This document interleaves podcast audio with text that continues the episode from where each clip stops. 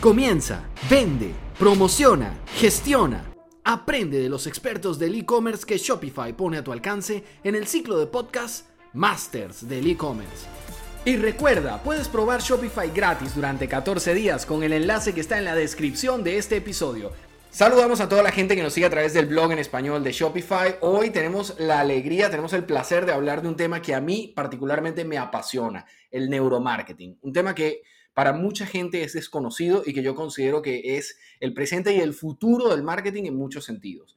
Para hablar de este super tema tenemos también una super experta. Contamos con Adriana González Gil, profesional de la comunicación, especializada en marketing y en neuromarketing. Ha trabajado con algunos de los diarios más importantes de Latinoamérica, El Nacional y Últimas Noticias en Venezuela. Además, ha sido profesora de la Escuela de Comunicación Social de la Escuela de la Universidad Central de Venezuela y también de la Politécnica de Valencia, aquí en España y ha realizado experimentos en neuromarketing para eh, marcas tan reconocidas y tan prestigiosas como Picolinos, como el Valencia Club de Fútbol y como el restaurante de dos estrellas Michelin La Escalette. Actualmente eh, también trabaja realizando eh, experimentos en neuromarketing y campañas de neuromarketing en general para Vichy de L'Oreal y para Unilever desde Rumania. ¿Cómo estás, Adriana? No sé si he pronunciado alguna de las cosas bien o mal, sobre todo lo del restaurante. ¿Cómo estás? Bienvenida. Hola Frank, muchas gracias eh, por la invitación, por estar aquí. Eh, yo estoy muy bien. En realidad todo lo has dicho súper bien, más bien me siento así como un poco halagada por cómo, por cómo me presenta. Yo me siento más investigadora. es que, con, un currículum, con un currículum tan extenso como el tuyo, eh, tengo que correr para hacerte la presentación. Oye, es un verdadero placer tenerte aquí. creo que ya le ha quedado más que claro a todo el mundo que eres una experta en neuromarketing, pero mucha gente, Adriana, de repente no entiende de qué va esto. Cuéntanos un poquito qué es el neuromarketing. Sí, eh, bueno, el neuromarketing primero que todo es una ciencia. Eh, lo digo porque creo que es la primera vez que las personas que nos dedicamos a la comunicación, al marketing y a la publicidad podemos decir, mira, esto es una ciencia, no, no soy la persona la persona humanista nada más de la familia, sino que puedo comprobar, puedo medir y puedo replicar las cosas que yo sé que funcionan. Y es una ciencia que se dedica a estudiar el comportamiento del consumidor a través de herramientas de neurociencia. nosotros estudiamos el cerebro humano, estudiamos cómo las emociones y cómo parámetros como atención, como estrés, eh, se reflejan en tanto las ondas cerebrales como en el sistema nervioso autónomo, por ejemplo, en la sudoración de la piel. Y nosotros medimos toda esa clase de indicadores y a través de eso podemos determinar qué funciona y qué no funciona de cara al consumidor eh, respectivo a lo que están haciendo las marcas. Entonces podemos eh, determinar incluso antes de que se lance una campaña si esta va a funcionar o no eh, podemos incluso ayudar al desarrollo de productos, al desarrollo de packaging. Si tienes alguna duda entre dos opciones, saber realmente qué es lo que va a funcionar. Y por supuesto, eh, esta investigación nos ha permitido conocer mucho más y ya, sin incluso medir, hay ciertas cosas que podemos ya enseñar a las marcas, cosas que se pueden saber como, yo qué sé, si tienes una figura humana en una, en una pieza de publicidad, ponla mirando a tu producto no la pongas mirando al frente al consumidor porque es algo instintivo 100% que si nosotros vemos unos ojos y no nos están mirando, vamos a mirar a dónde están. Si tú estás en la calle y ves a alguien mirando al cielo, tú vas a mirar al cielo a ver si es que algo se está cayendo, es algo como de instinto. Entonces... Hmm. Eh, sí, sí, o sea, realmente a, mí me llamaba mucho la atención porque en el... en el brief de la biografía que nos enviaste, hablabas de que eh, diriges el laboratorio, o sea, la palabra que utilizaban era laboratorio, el laboratorio de Esfera Business en Rumania, de neuromarketing. Entonces, esto es, esto es, esto es una ciencia, o sea, esto, esto no pareciera encajar con eso humanista, con ese, con ese eh, por instinto del periodismo y del marketing como, el, como operan la mayoría de las técnicas, ¿no? O sea, aquí esto es medible, esto es comprobable y ustedes sí se basan en parámetros claros para tomar las decisiones. Sí, sí, completamente. Eh, de hecho, es como el principal gancho para las empresas cuando, cuando deciden dar ese paso y empezar a utilizar técnicas de neurociencia porque normalmente el departamento de comunicación y de marketing tiene una lucha continua con el departamento financiero. queremos que, nos des dinero para, para poder invertir en medios, para poder invertir en publicidad, pero necesito que confíes en mí eh, de que esto va a funcionar. Pues no, ya te puedo decir exactamente eh, esta campaña que vamos a lanzar, si va a funcionar o no va a funcionar. Y, todo esto lo tenemos en, en, en, estadísticas sólidas, o sea, son, son números que, que no, no, son opiniones, eh, básicamente. Y por eso es que marcas como por ejemplo Google utilizan neuromarketing actualmente, Coca-Cola, Disney.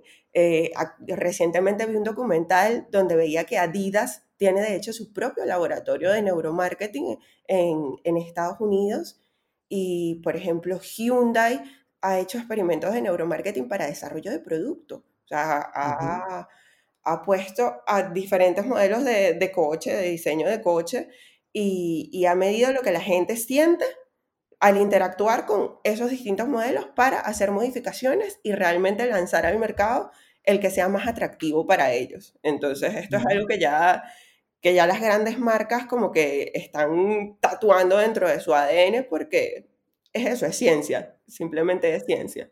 Adriana, tú, tú, misma has hecho experimentos para L'Oreal también, ¿no? Cuéntanos un poquito cómo, cómo, cómo fue eso, o sea, para que la gente tenga una idea de más o menos qué es un experimento de neuromarketing y, cómo se aplica a la vida real, ¿no? ¿Qué, ¿Qué, se hizo, si se puede, si se puede saber más o menos qué se hizo para L'Oreal? O, cuéntanos también de algunos experimentos que tú hayas visto, que la gente pueda entender, ah, es que claro, esto me va a permitir saber eh, si uso este tipo de producto con este tipo de envase de paquetería o uso este otro, o por qué estos colores en el logo. Cuéntanos un poquito de eso.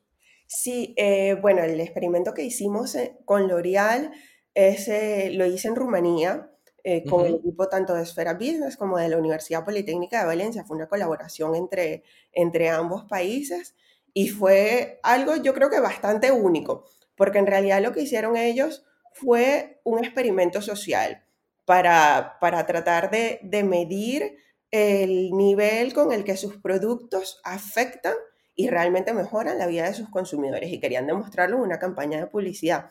Realmente fue para la marca Vichy, que tiene estos productos llamados Dermablend, que son para personas con un acné muy severo, un acné, no te digo de adolescencia, sino de que tienes 30 años y de repente, boom, tienes la cara llena de, un acné así que se te descama la piel, o sea, bastante, bastante severo. Y ellos tenían la teoría de, mira, esta gente tiene unas inseguridades muy fuertes y cuando ellas caminan, por ejemplo, por la calle en un recorrido normal por el centro de Bucarest, hay unas emociones que nosotros podemos mejorar. Entonces lo que hicimos fue medir eso biométricamente, las señales que, el cerebro y que el cuerpo de estas chicas con este acné eh, producían mientras simplemente caminaban por el centro de Bucarest. Y luego, por supuesto, con la ayuda de, una psiquiatra, analizamos todo, todo esto y luego lo medimos también. Eh, es, es, es, increíble, es casi, casi orwelliano cuando dices medir las emociones, ¿no? Le mueve a uno el piso, le sacude a uno un poquito el piso, pero la realidad es que sí es posible. Esa es una de las cosas que hace el neuromarketing, medir a través de, de parámetros biométricos la respuesta emocional que la gente tiene ante un producto, ante una marca, ante un logo, ¿cierto? Sí, sí, completamente. Eh, es, increíble porque, porque incluso tenemos software actualmente que nos traducen eso en tiempo real. Yo cuando tengo una persona conectada con, la eje, eh, puedo estar viendo en tiempo real tanto las ondas crudas, o sea, sus, ondas cerebrales, alfa, beta, delta, eh, como puedo ver a través de un software que tenemos ya en tiempo real la traducción en parámetros como estrés, atención, interés, eh, Increíble. sí, sí, es algo eso, muy científico que te lo va mostrando en porcentaje y que como siempre estamos midiendo también donde mira la gente, eh, entonces cuando vemos un pico de estrés podemos decir, vuelve un momento, o sea, vamos a ver en, en, qué momento tuvo este pico de estrés y qué estaba mirando para entonces mejorar ese punto en específico del packaging, de la experiencia o del menú, como en el, en el caso del experimento este, ese lo, eh, lo realizamos en la Universidad Politécnica de Valencia con, con la escaleta, con el restaurante de dos estrellas Michelin.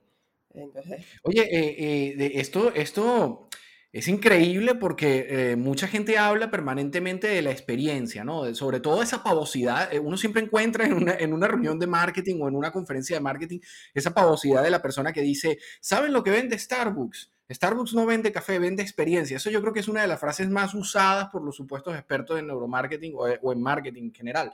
Pero la realidad está en que sí es cierto que, se mide a través del neuromarketing el parámetro de la experiencia, del disfrute de la persona. Cuéntanos un poquito cómo, cómo, cómo pudiese hacer un hijo de vecina o una persona que tiene un e-commerce pequeñito, un cristiano cualquiera, cómo hace esa persona para, para utilizar estas técnicas de neuromarketing. Esto está al alcance de cualquiera, cualquiera puede utilizar técnicas de neuromarketing, realizar contenidos y campañas que se basen en el neuromarketing, o es necesario tener algún tipo de formación especial.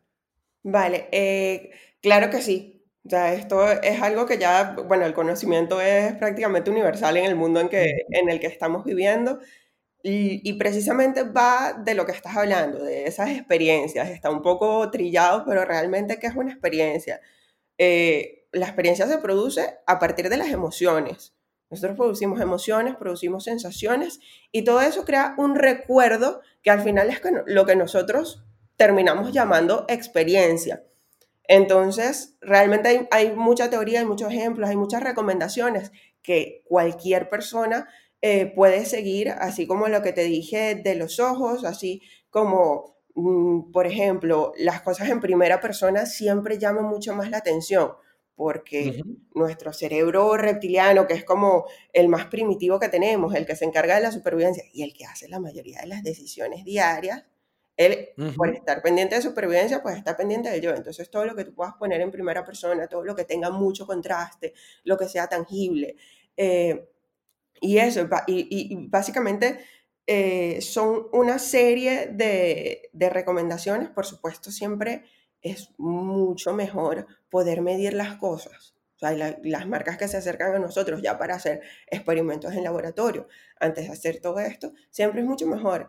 Y, por ejemplo, en Rumanía nosotros estamos trabajando tanto con empresas de la talla de L'Oreal como con pymes. Eh, también depende de lo, que, de lo que quiera hacer cada uno. Tenemos presupuestos totalmente flexibles dependiendo de la... Claro, es decir, o sea, esto, eso está al alcance, el tipo de experimento se puede ajustar, ¿no? En cuanto, a, en cuanto al costo de la realización de esto eh, a una empresa pequeñita o a una marca muy grande como Unilever, por ejemplo, que es otra de las que ustedes también trabajan en Rumania, entiendo. Exacto, exacto, sí. Eh, con Unilever también hicimos un experimento bastante interesante. Ese fue dentro de una tienda que ellos tienen en su, en sus headquarters, principal en Rumanía, donde tienen pues básicamente todos sus productos expuestos y es como una clase de laboratorio también para ellos.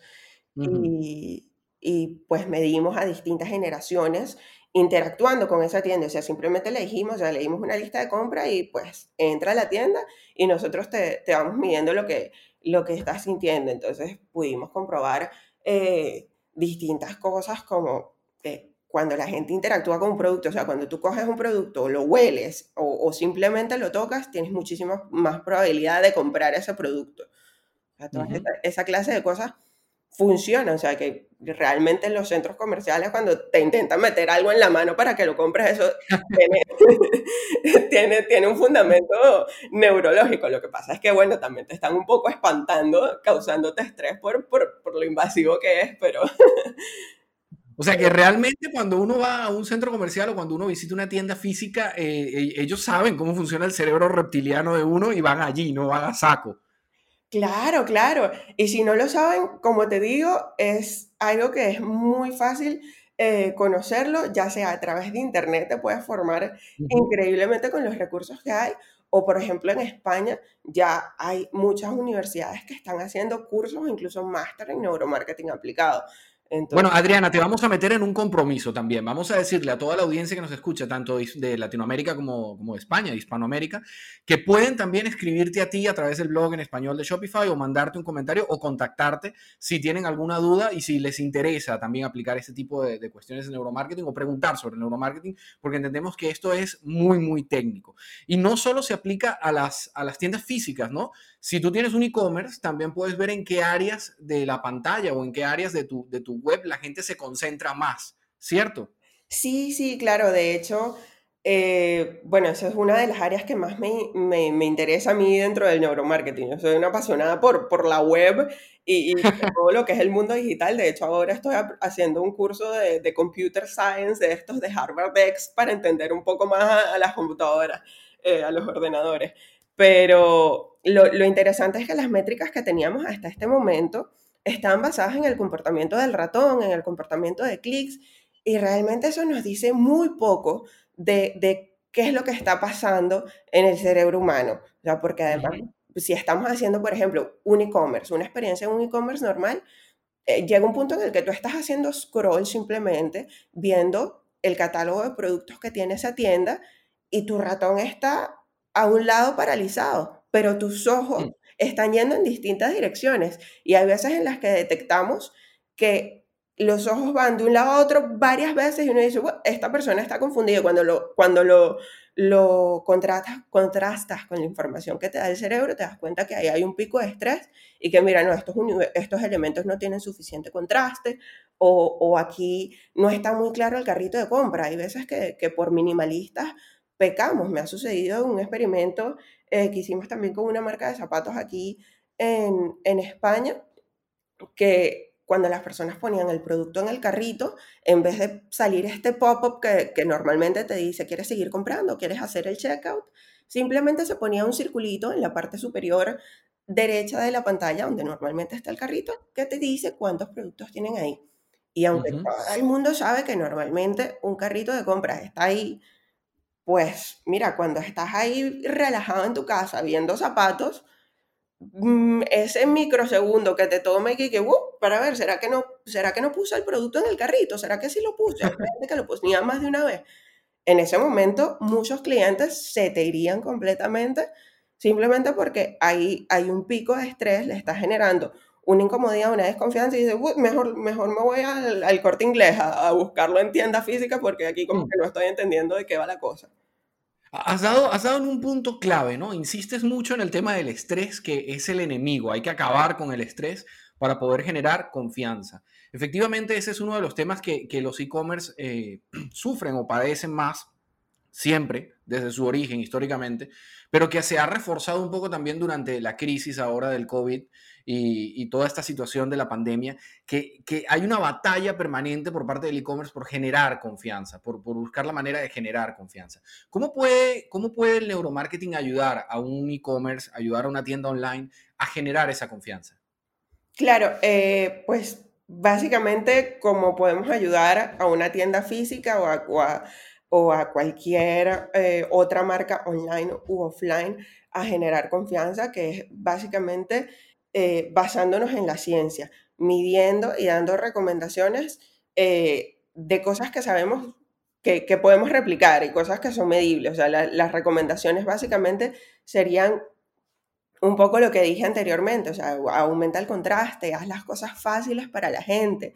Eh, tal vez lo que es obvio para ti como diseñador no es obvio para las personas y trata de pensar en usabilidad antes que en diseño. Este ejemplo que te acabo de poner en el carrito de compras es una página que estaba hermosamente diseñada. A, nivel de diseño, tú dices, mira, qué bonito, todo minimalista, pero en la usabilidad, mira, cero en la boleta. Claro, claro.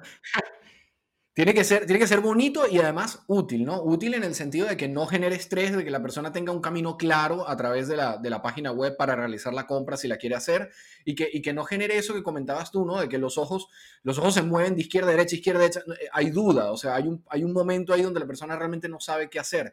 Entonces sí, sí hay un tema de experiencia de usuario que se puede mejorar muchísimo a través del neuromarketing, ¿no? Ustedes pueden realmente decirle a una, a una pyme o a un e-commerce, oye, no uses estos colores, eh, trabaja con este tipo de diseño, limpia aquí, haz, hazlo más fácil, de, más, más evidente.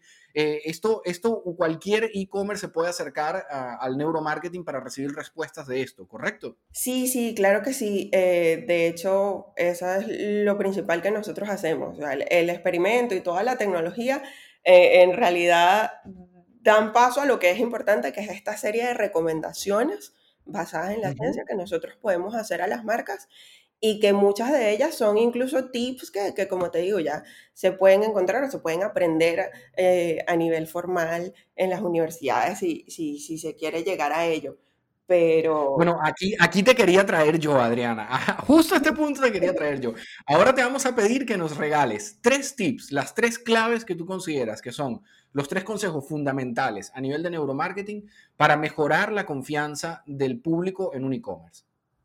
Sí, pues eh, para ver, dentro de un e-commerce específicamente, creo que ya te lo he dicho, ya te lo, te lo he asomado un poco, pero lo principal sería enfócate en la experiencia del usuario. E, el, diseño es, es realmente, tiene que, estar supeditado a la, a la experiencia de usuario eh, y trata de medir esa experiencia de usuario. Entiendo que, no todo el mundo eh, tiene el tiempo o los recursos para hacer un experimento de neuromarketing, pero creo que desde siempre cómo se optimiza un e-commerce, pues cambiando y midiendo, viendo cómo se refleja eso en tus ventas. La, la diferencia del neuromarketing es que te permite cambiarlo una sola vez, no es cambio, mido, cambio, mido, a ver cuál es la cosa que me funciona, sino pues mido qué es lo que tengo y, y hago cambios enseguida. Pero Así sea simplemente, mira, estoy, soy un, autónomo, voy a lanzar mi primer e-commerce,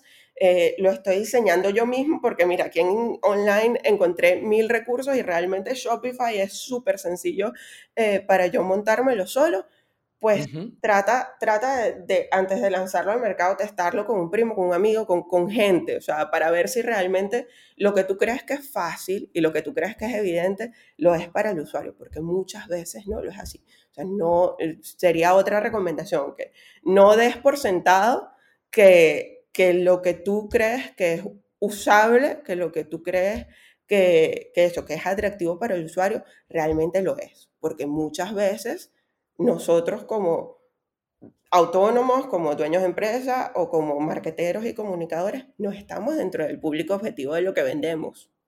Entonces, tenemos que ponernos del otro lado.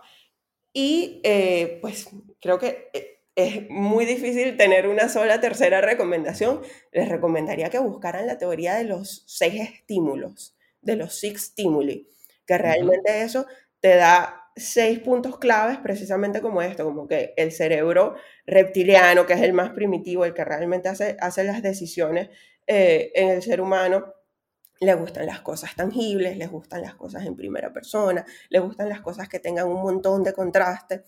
Entonces, les recomendaría más que dar una, una, una tercera, una sola tercera recomendación, pues te, menciono por encima esos, esos factores. No, pero puedes dar una cuarta y una quinta si quieres también, no hay problema.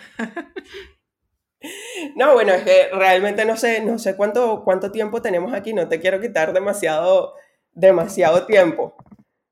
Hay, tiempo, hay tiempo. Eh, cuéntanos un poquito también del, sistema de recompensa, que es otro de los grandes temas de los que se habla mucho en, el neuromarketing, ¿no?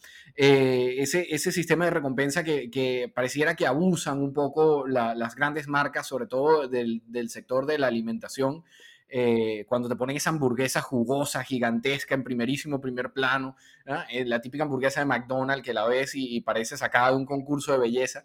Eh, ¿cómo, ¿cómo, funciona un poquito eso del sistema de recompensa y, cómo podemos nosotros hacer las campañas o, la presentación de nuestros productos para apelar a ello?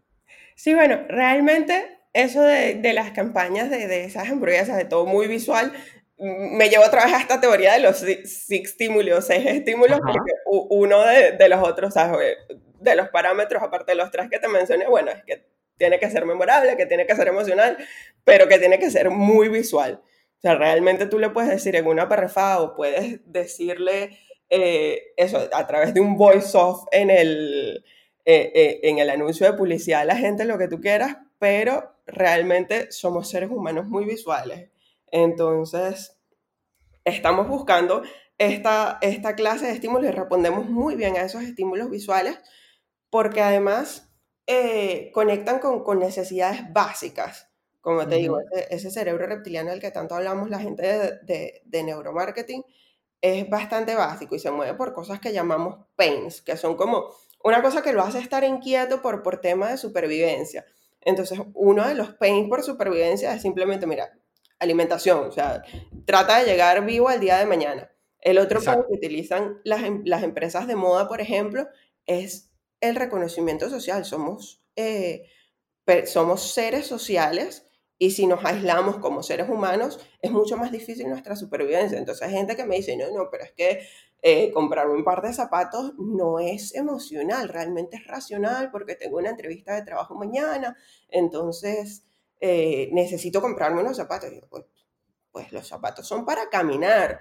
Que tú quieras ir con unos zapatos más o menos bonitos a la entrevista de trabajo o a la fiesta, es para tratar de parecer que perteneces a un grupo dentro del cual quieres ser reconocido y que tu vida en sociedad realmente depende de, de ese reconocimiento.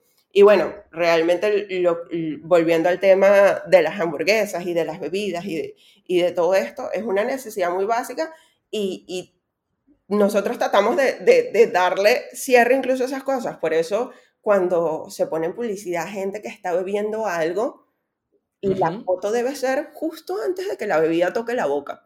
Si tú pones a, la chica que estaba bebiendo el 7-Up o la Coca-Cola eh, con la bebida ya en la boca, pues es un poco más calmante. Tienes que, darle como esa inquietud al cerebro de, necesito completar esta, esta información.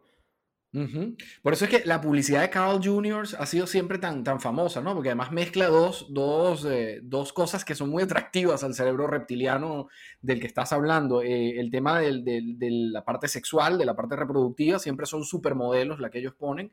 Y el tema de la alimentación. Y generalmente te encuentras con una supermodelo a punto de morder una hamburguesa, justo en ese, en ese punto exacto en el que tú dices que el cerebro dice, bueno, viene, ahí viene, ahí viene el premio, ahí viene la recompensa, ¿cierto? Claro, claro, es eso, o sea, al final, si tú te pones a, desglosar las campañas y las marcas que lo están haciendo muy bien, todo lo puedes, lo puedes llevar a necesidades muy básicas humanas, tanto sean... A la, mezcla de varias, generalmente dos o tres, ¿no? De esas necesidades. Sí, sí. Sí, realmente. O sea, que nosotros le pudiéramos recomendar a una persona que tiene un e-commerce en Shopify, por ejemplo, un e-commerce de zapatos, para poner un ejemplo aquí ya traído a la tierra, que combine eh, la necesidad racional de tener los zapatos, como bien lo decías tú, con la parte de la aceptación social. Por ejemplo, eh, los zapatos y en un grupo de amigos, ¿no? O sea, hacer una publicidad por ese estilo. Claro, claro, de hecho muchas marcas de, ropa, de hecho, sobre todo las marcas jóvenes, que es una, etapa de la vida donde realmente necesitamos, bueno, en todo momento lo necesitamos, pero en, esa etapa de la vida es como mucho más evidente. Eh, las marcas de ropa jóvenes, todas son en una fiesta, eh, eh, eso, en un grupo de amigos o en la playa también con, con, con, los amigos, obviamente con la familia no, porque pues a los 16 años no quieres saber de, de tu familia. Pero, claro, es más la aceptación social que, que la familiar como tal, ¿no? Exacto, exacto, y realmente eh, suena un poco trillado, pero sí, esa gente no te está vendiendo un par de zapatos. Esa gente. Claro, después, después cuando pasas ya a los 40, ya ni la aceptación social, ni la familiar, ni nada, que te dejen tranquilo, ¿no? Eso es otra cosa. pero después de los 40, hay algo bastante interesante, sobre todo. Eh, he trabajado en este tema de neuromarketing, he tenido contacto con bastantes eh, compañías de moda. Y después de los 40 sucede algo interesante, que es que las personas, sobre todo las mujeres, que temporalmente las marcas las habían dado por perdidas porque acaban de ser mamás y pues todo su presupuesto iba para este niño, pues después de los 40, igual se miran y, ya el niño pues está grande, puede valerse por sí solo y dicen, pues me he descuidado, quiero volver a, a, recobrar esa, no sé, esa juventud, esos, esos aspectos positivos que yo tenía, que también es algo social, o sea, el envejecimiento, eh, obviamente es algo que, que, a nuestro cerebro reptiliano le, le, le, causa ahí como, como un tic de, uff, no, pues tratemos de quedarnos jóvenes porque joven es, es, es menos cerca de, de, la muerte, entonces... Claro. Claro, claro, efectivamente. Oye, Adriana, de verdad ha sido excelente. Es un tema, sabemos que es un tema súper denso. Hemos intentado eh, simplificarlo a lo, lo, más posible sin que pierda contenido y poner ejemplos eh, lo más claros posibles también. Eh, pero entendemos que este es un tema densísimo, súper, súper denso. Eh, no hemos hablado, por ejemplo, de las teorías del color, ni, ni del tema de, del diseño como tal a nivel de formas, pero, pero bueno, entendemos que, que falta, faltaría muchísimo para poder hacerlo. Si queremos, antes de que cerremos este episodio de Masters del E-Commerce, pedirte una última, fastidiarte con una última cosa. Queremos que nos cuentes qué consejo le darías tú como experta en temas de neuromarketing a una persona que quiere comenzar a acercarse a este tema tan denso, que quiere acercarse a este tema tan, tan interesante, tan complejo. Eh, ¿Qué consejo le darías tú? ¿Qué libro? Qué, acceso a qué, a qué bóveda de conocimiento puede tener, si es una página web, si es un curso en una universidad, ¿qué consejo le darías tú? Sí, eh, bueno, creo que serían muchas cosas, pero Básicamente, como te dije, el conocimiento ahora es libre y realmente eh, en Internet hay mucho material de calidad, incluso en estas páginas tipo edX o tipo Coursera, eh, que te dan cursos de eso, de, de universidades súper prestigiosas, gratis. Bueno, si quieres el certificado lo pagas, puedes encontrar eh, cosas bastante interesantes, si no a nivel universitario, pues precisamente la Universidad Politécnica de Valencia, eh, en Barcelona creo que es la Autónoma de Barcelona, que también tiene eh, un máster en neuromarketing bastante interesante. Entonces, creo que, que, el que busca conocimiento lo encuentra. Y lo que recomendaría también, si se quieren adentrar en este, en este mundo del neuromarketing, como al final se trata de comportamiento de consumidores, observen a la gente Creo que, es un truco que a mí en la universidad me dieron, pero por literatura, o sea, la profesora de, de, literatura y de taller de redacción decía, pues mira, súbete al metro de una punta a otra y ponte, ponte a observar cómo se comporta la gente. Eh, pues yo esto lo llevo al mundo del neuromarketing y, y realmente entra en, la en, en, un supermercado con una, con una eh, mentalidad diferente. Ve cómo interactúa la gente con el lineal, ve cómo interactúa con los productos. Trata de observar, porque eso también te va a ir dando tips que puedes aplicar. Excelente, excelente. Oye, ha sido un verdadero placer, un honor contar hoy aquí con nosotros con Adriana González Gil experta en temas de marketing y de neuromarketing. Actualmente además sabemos que te estás dedicando también a desarrollar y gestionar la identidad visual y la comunicación digital en redes. Eh, eso es SEO, es SEM, es el diseño de páginas web y de e-commerce. Adriana ha trabajado con la Universidad Central de Venezuela y con la Universidad Politécnica de Valencia y con marcas como eh, Vichy de L'Oreal y Unilever. Un honor, un verdadero honor contar con una de las principales expertas en temas de neuromarketing en España, Adriana González Gil. Un placer estar aquí hoy contigo y pues como sabemos que esto es un tema súper complejo y además súper apasionante, queremos contar contigo para otro próximo episodio de Masters del E-Commerce. Adriana, muchísimas gracias por acompañarnos hoy y esperamos verte en el próximo episodio de Masters oh. del E-Commerce. Muchas gracias, Frank. Muchísimas gracias por la invitación. Y como dijiste, pues quedo abierta a cualquier pregunta que tengan a través del blog de Shopify. Si, si quieren contactarme, si quieren preguntar, estoy a la orden. Muchísimas gracias. Muchas gracias a ti, Adriana. Nos vemos en el próximo episodio. Muchas gracias por acompañarnos en este episodio de Masters del e-commerce. Y recuerda que en Shopify te ofrecemos un periodo de prueba gratis de 14 días al que puedes acceder sin necesidad de poner tu tarjeta de crédito, tan solo haciendo clic en el enlace que está en la descripción de este episodio. Esperamos verte nuevamente en otro capítulo de Masters del e-commerce.